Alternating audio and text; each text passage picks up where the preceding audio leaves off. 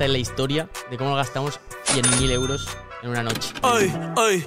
Los pongo a bailar la pelúa. El que no baile, que lo despelucan.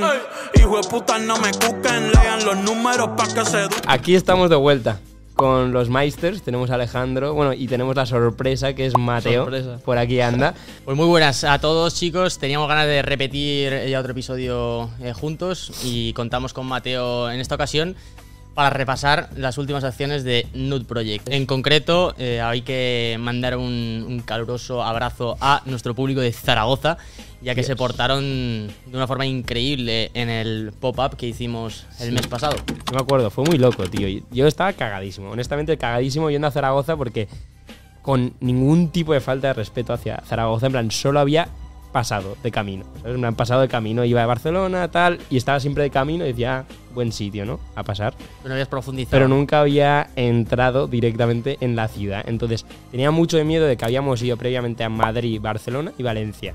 Y bueno, en esos sitios obviamente hay los nervios, pero esperas que haya gente, ¿no? Dices, vale, bastante gente debería haber por esta zona. Pero cuando fuimos a Zaragoza, no tenía ningún tipo de idea de si teníamos público ahí, de si iba a haber gente, y estaba cagadísimo.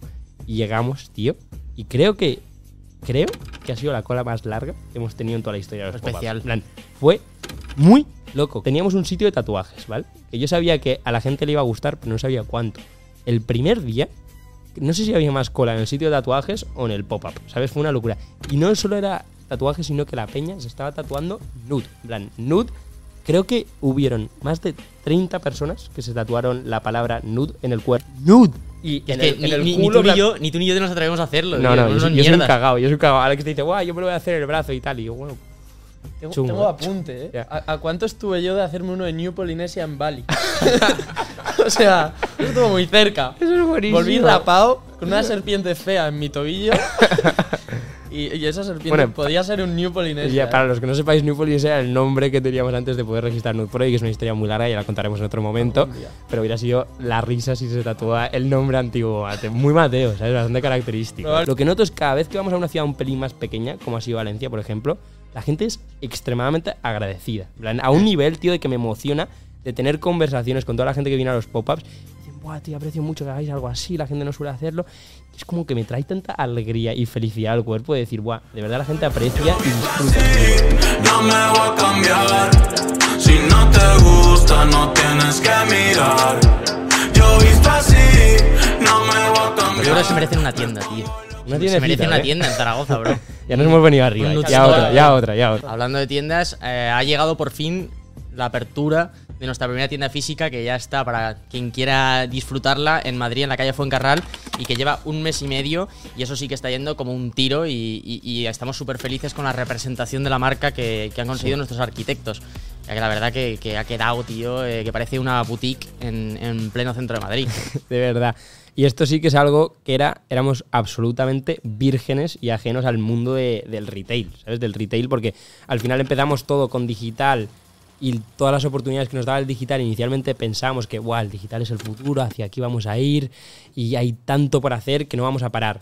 Pero un día pensamos en, buah, ¿y si abrimos una tienda de Nude Project? Y, en plan, y más allá de eso, es no solo abrir una tienda, sino que, joder, somos humanos, ¿no? Nos gusta la experiencia física de tocar cosas, probárnoslo, especialmente con la ropa, ya que ahora estamos haciendo cosas que no son solo ni camisetas ni sudaderas, que estamos haciendo de jeans a camisas, a todo tipo de prendas que, coño, son veces yo no me sé mi talla de pantalones, ¿sabes? Ahora es bastante ridículo, se sienta decirlo, pero yo no tengo ni puta idea. Entonces son cosas que te gusta ir a probar a la tienda. No, pero ha sido un reto muy grande. O sea, al fin y al cabo es un nuevo modelo de negocio completamente distinto. Y teníamos un poco el miedo de que los pop-ups, bueno, tienen una cosa muy guay, que es que son efímeros, que generan una energía muy especial durante un periodo corto de tiempo.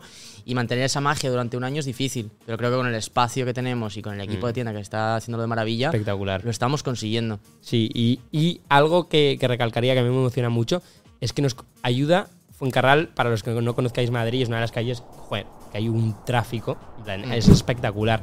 Y nos ayuda la tienda a llegar a un público más amplio, siento. Creo, plan, he visto padres de 38 años entrar en la tienda de Fuencarral e irse con su camisita bacanita a casa, ¿sabes? En plan, y eso me mola mucho, tío, porque yo siento que el mensaje que compartimos no solo deberá, debería cerrar a una generación, ¿sabes? Creo que hay mucha gente con la que se, que se puede identificar con este mensaje y al final las redes sociales a ese público más mayor no nos dejan llegar a veces. 100%. Así que eso es muy guay. Bueno, Mateo, vamos a empezar a hablar de lo que a ti te gusta de verdad. ¿Qué? La fiesta. La Dios, fiesta. ahí estamos. Hablando de la farra, que además Mateo parece se está haciendo interesante, haciendo como que bebe café, pero en verdad tiene cerveza encubierta en la tacita.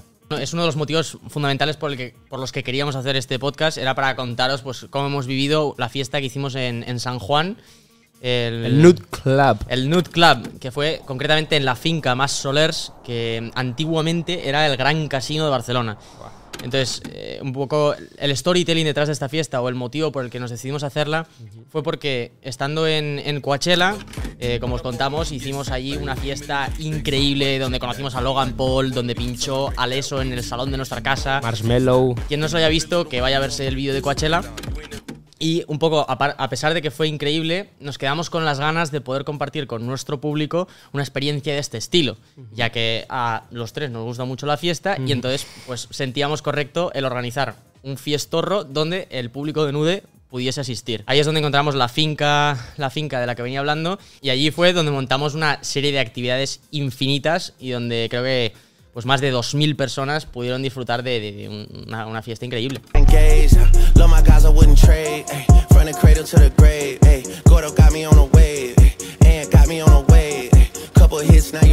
Wait.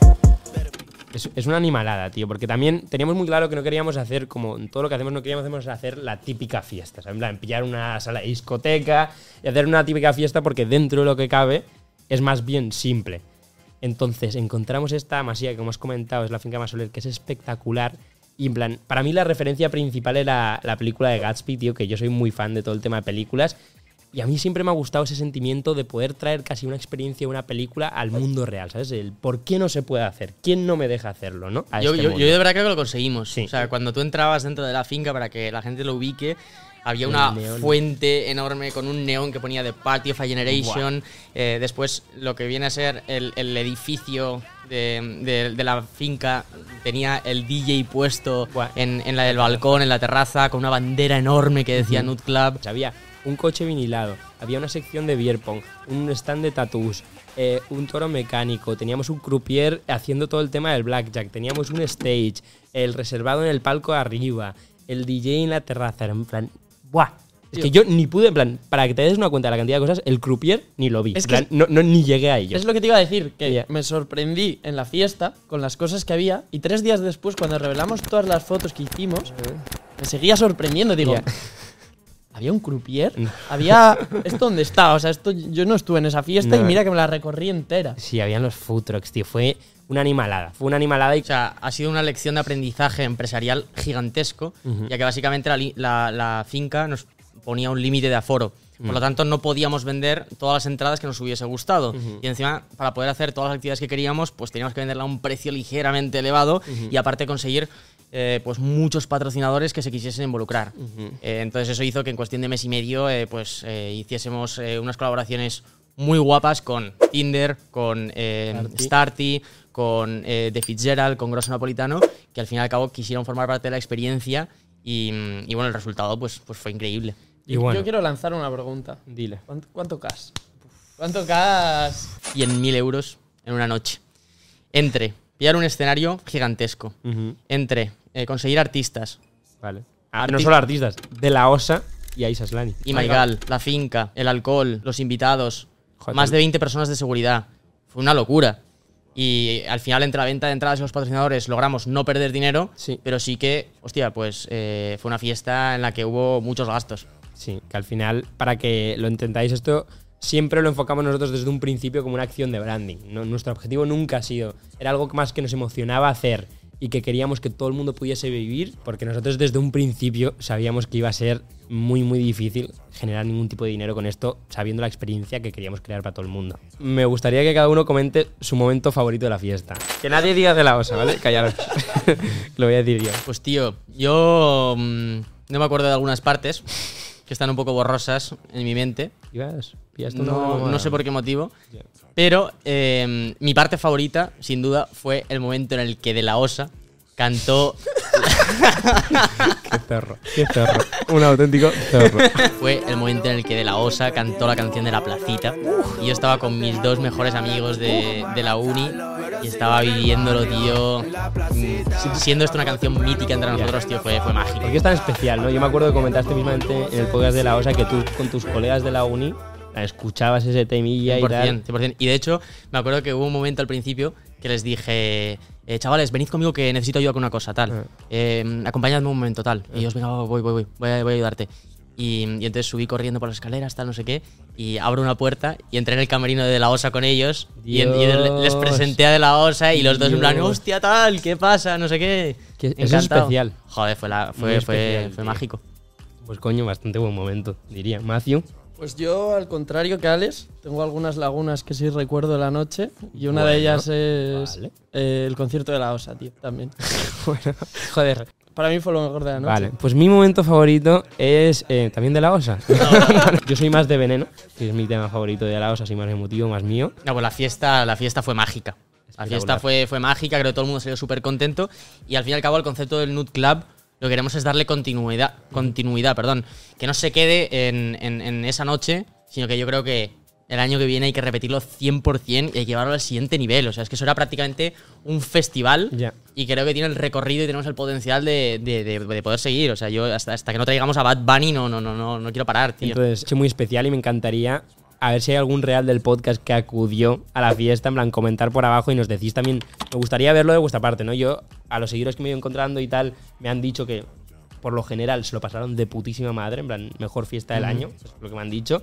Pero me encantaría que la peña, que veis el podcast, tío, si estuvisteis, que, que comentéis un poquito, a ver qué tal, os gustó, nos gustó, me decís. Y el siguiente acontecimiento mm, histórico para la marca y algo, un recuerdo vital, en concreto para nosotros tres, ha sido el viaje a Cuba y la campaña que, que hemos hecho con nuestros amigos de, de La Habana, que se nos ocurrió con dos días de antelación, porque en resumen estábamos un poco rayados, ¿no? Rayados porque...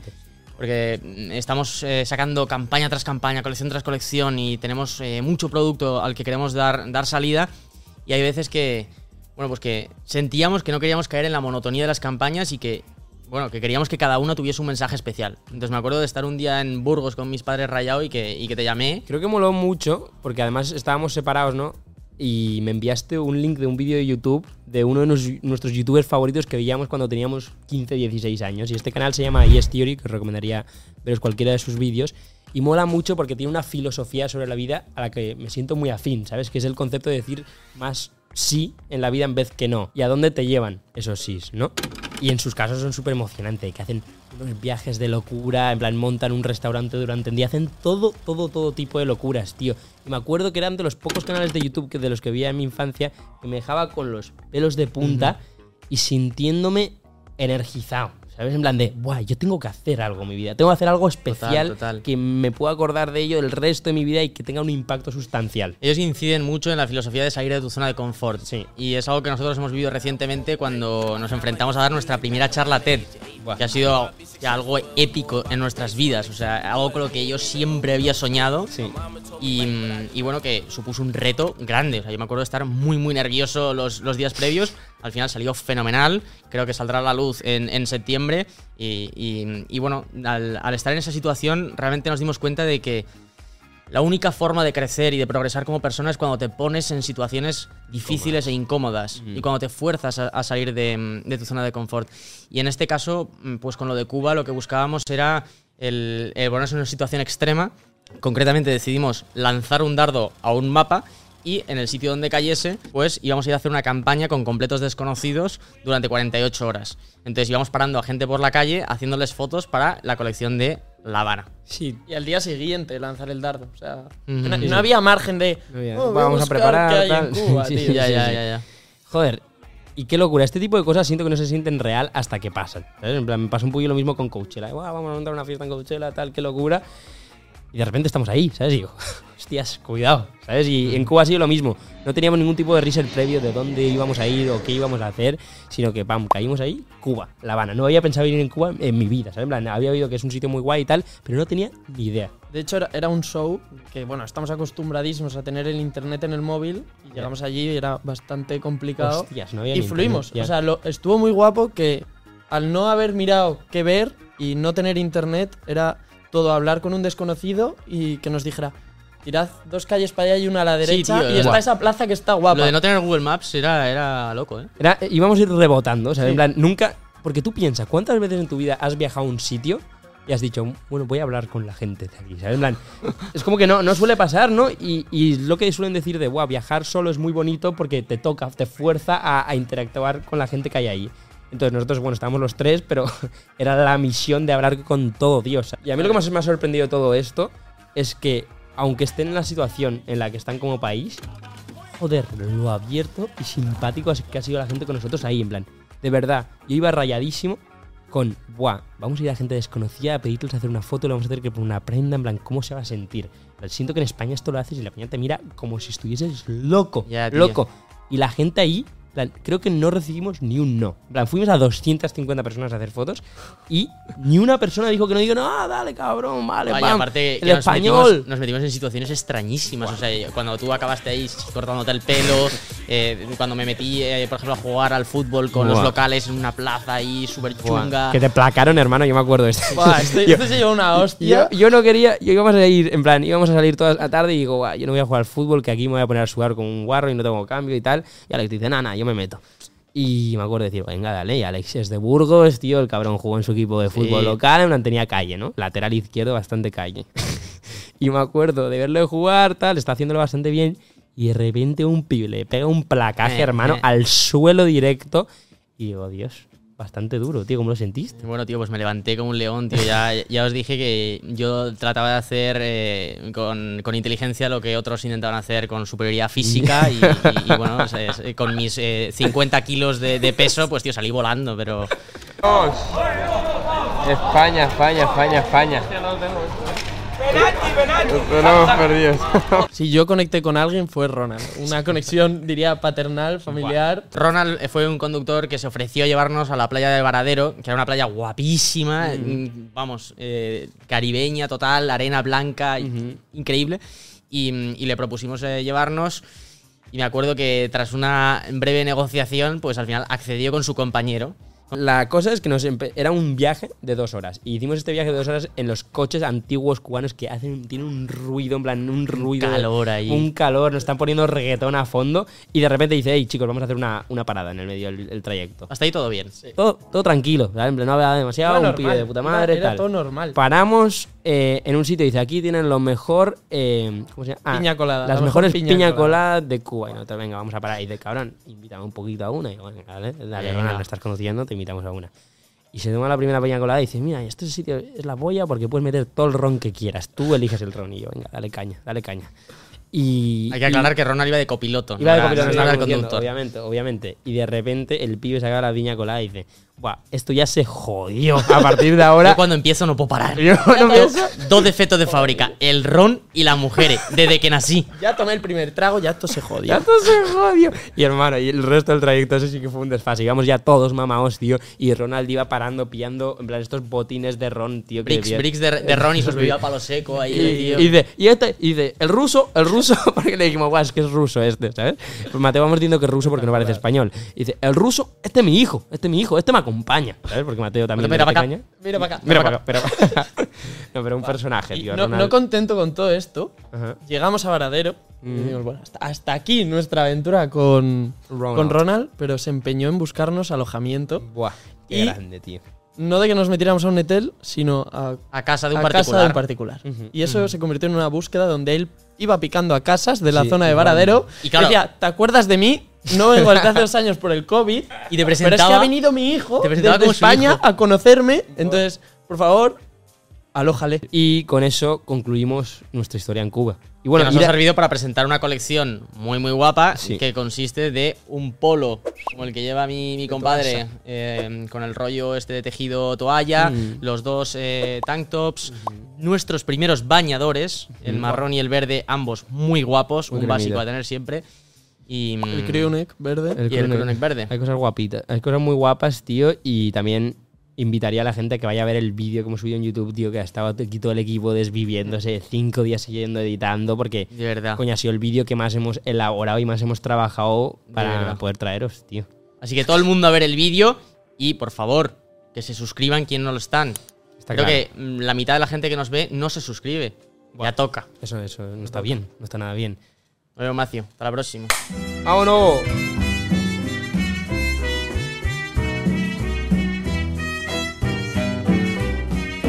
Dos gardenias para ti, con ella quiero decir